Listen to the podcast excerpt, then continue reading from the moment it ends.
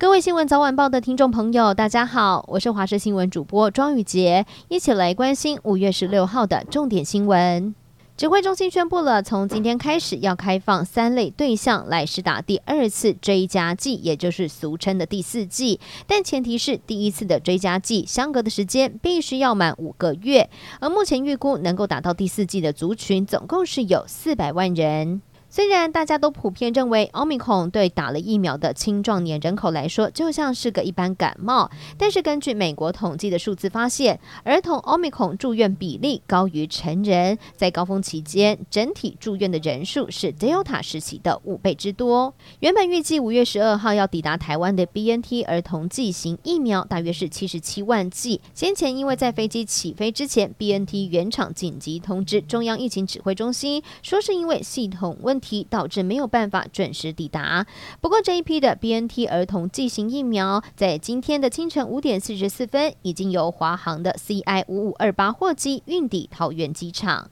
国际间的消息，北韩的官媒朝中社在星期一报道，新增了三十九万两千九百二十人出现了发烧的症状，有八个人死于发烧。而执政党劳动党政治局在星期天召开了由领导人金正恩所主持的紧急会议，来应对 COVID-19 的疫情。而金正恩也下令了要用军队来稳定首都平壤的药品供应。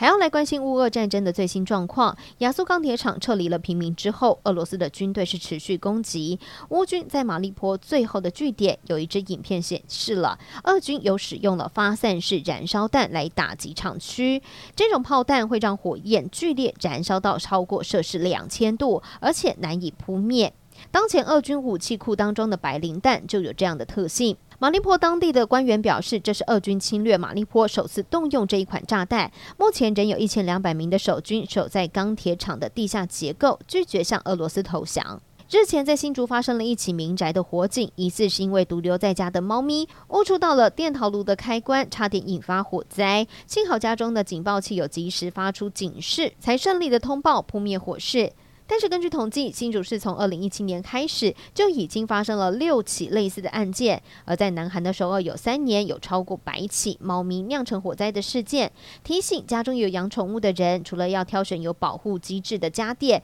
如果电器不用，也顺便把插头拔掉，不只能省电，还能避免家中的宠物误触开关酿成火灾。最后带您关心天气的消息了。今天一上班，大家应该都觉得湿湿凉凉的。气象局表示，滞留锋面南移，这波水气。会再次报道，针对北北基等十四个县市发布了大雨特报，加上东北季风的影响，今天清晨在新北苗栗都出现了十四点七度的低温，晚间也有可能会出现十六度的低温。周二到周四会稍微的回暖，但是到了星期五又有另外一波锋面接近，到时候天气又会变得不稳定了。